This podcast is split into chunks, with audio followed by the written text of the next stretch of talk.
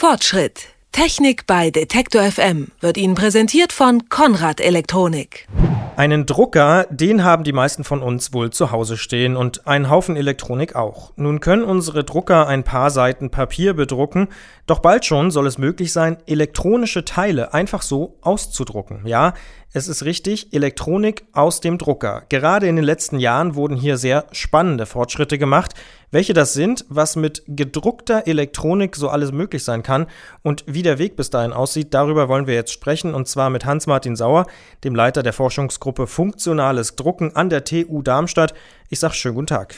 Ja, guten Tag, Herr Bronnert. An Ihrem Institut wird seit Jahrzehnten an Druckmaschinen und in Drucktechnik ausgebildet. Doch seit ein paar Jahren gibt es da diesen neuen Zweig. Können Sie uns mal beschreiben, was Sie in Ihrer Forschungsgruppe so treiben? Anfangs war Drucken eben ein rein grafisches Gewerbe. Jeder von uns ist mit ganz, ganz vielen Arten von Druckprodukten umgeben. Von, es geht, fängt an bei Zeitungen, Büchern, Zeitschriften, Verpackungen.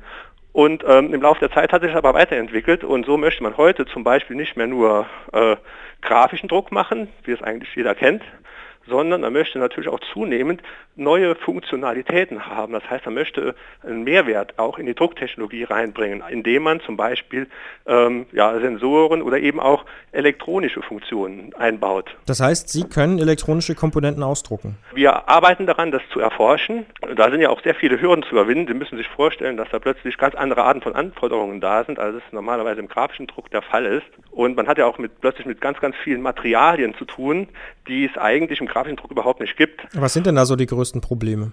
Die größten Probleme kann ich Ihnen kurz vorstellen, wenn Sie zum Beispiel jetzt mal eine Zeitschrift hernehmen, so eine Wochenzeitschrift, wo die farbig gedruckt ist und Sie sehen sich das mit der Lupe an, dann werden Sie feststellen, die Bilder, die drauf sind, das sind lauter kleine Pixel im Abstand von, was weiß ich, 100 Mikrometer und das menschliche Auge mischt daraus sozusagen das Bild.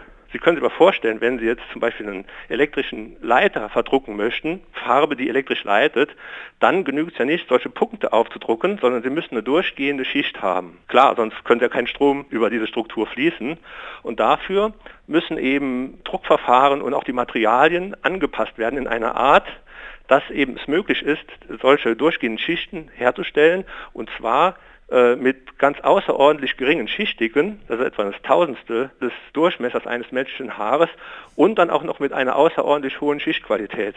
Das dann eben noch für eine Klasse, ich habe mal nach, abgeschätzt, so ungefähr 30 bis 50 verschiedene Materialien. Und das drucken Sie dann auf unterschiedliche Materialien, vor allen Dingen aber Folien oder Papier oder wie muss ich mir das genau, vorstellen? So, genau so ist es nämlich gedacht, ja. Kann man auch vielleicht eines Tages auf andere Materialien drucken? Äh, ja, absolut. Also Papier, Folien ist halt sozusagen der Anfang, ist eigentlich das Standardmaterial. Man kann sich aber durchaus auch vorstellen, zum Beispiel auf Textil, auf Metall, auf Verbundwerkstoffe, jedweder Art auch zu drucken. Können Sie uns vielleicht mal eine ganz konkrete Idee skizzieren, wie so eine Anwendung aussehen kann, elektronische Komponenten zu drucken? Ähm, also um vielleicht sagen, wir wollen jetzt nicht den Mikrochip-Herstellern Konkurrenz machen, sondern die Idee, es gibt verschiedene Ideen, die wir zurzeit entwickeln, zum Beispiel äh, Displays zu drucken. Also Sie dürfen sich nicht vorstellen, dass das jetzt irgendwie unbedingt jetzt ein Farbdisplay mit 1000 mal 1000 Pixeln sei, sondern zum Beispiel ein Preisschild das eben eine elektronische Funktionalität hat und das eben auch nach Bedarf, nach Angebotslage, nach Nachfrage sozusagen auch umgeschaltet werden kann. Dass sich der Preis sozusagen, wenn Sie eine Dose Joghurt kaufen im Supermarkt,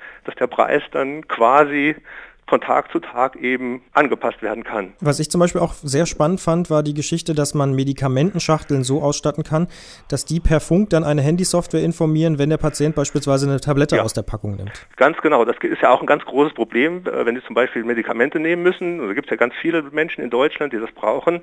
Dann ist es oft sehr kompliziert. Da muss die Dosierung muss stimmen, der Zeitpunkt muss stimmen. Und da hat sich eben auch gezeigt, dass es sinnvoll ist, auch da so eine Art, ja, wie soll man sagen, so ein Monitoring-System, so eine Überwachung zu haben, ob denn der Patient das dann auch tatsächlich tut und wo dann gegebenenfalls dann auch jemand informiert wird, ein Signal gegeben wird, dass das dann auch wirklich geschieht. Jetzt klingt das alles sehr spannend und interessant, aber irgendwie auch futuristisch. Wie realistisch ist denn das Ganze heute schon und wann werden wir tatsächlich solche Medikamentenschachteln oder Joghurts äh, in unserem Kühlschrank bzw. Arzneimittelschrank haben? Also im, im Augenblick ist es so, was zurzeit sehr sehr stark in der Entwicklung ist. Das sind vielleicht jetzt nicht gerade jetzt diese Joghurtschachteln, wo es aber in den nächsten Jahren ganz sicher auch zu einer Markteinführung kommt, ist zum Beispiel in der Logistik, in der äh, sozusagen Steuerung von, des Warenverkehrs, in der Kontrolle von Warenströmen, in der Erkennung zum Beispiel von Produktpiraterie, wo man eben Sicherheitsmerkmale aufbringt, wo man eben den Waren oder den Paletten, die sozusagen verschickt werden, dann eben eigene Identitäten auch gibt. Und das sind Dinge, die sich nach meiner Einschätzung fast als erstes entwickeln werden. Woran beißen Sie sich im Moment und Ihre Kollegen noch die Zähne aus? Was ist so das größte Problem? Ja, das große Problem, was wir im Augenblick haben, ist, wir haben schon sehr, sehr viele kleine Teillösungen für die einzelnen Funktionalitäten. Unser Problem ist aber immer noch darin, das alles auch zusammenzubringen.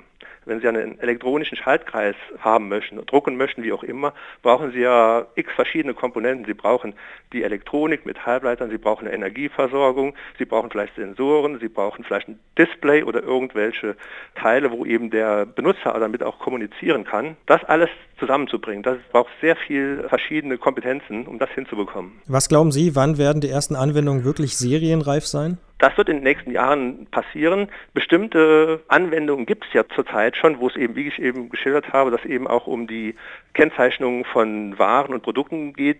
Sagt Hans-Martin Sauer, er ist Leiter der Forschungsgruppe Funktionales Drucken an der TU Darmstadt und wir haben mit ihm über gedruckte Elektronik gesprochen. Ich sage vielen Dank für das Gespräch. Ich habe zu danken. Fortschritt. Technik bei Detektor FM wird Ihnen präsentiert von Konrad Elektronik.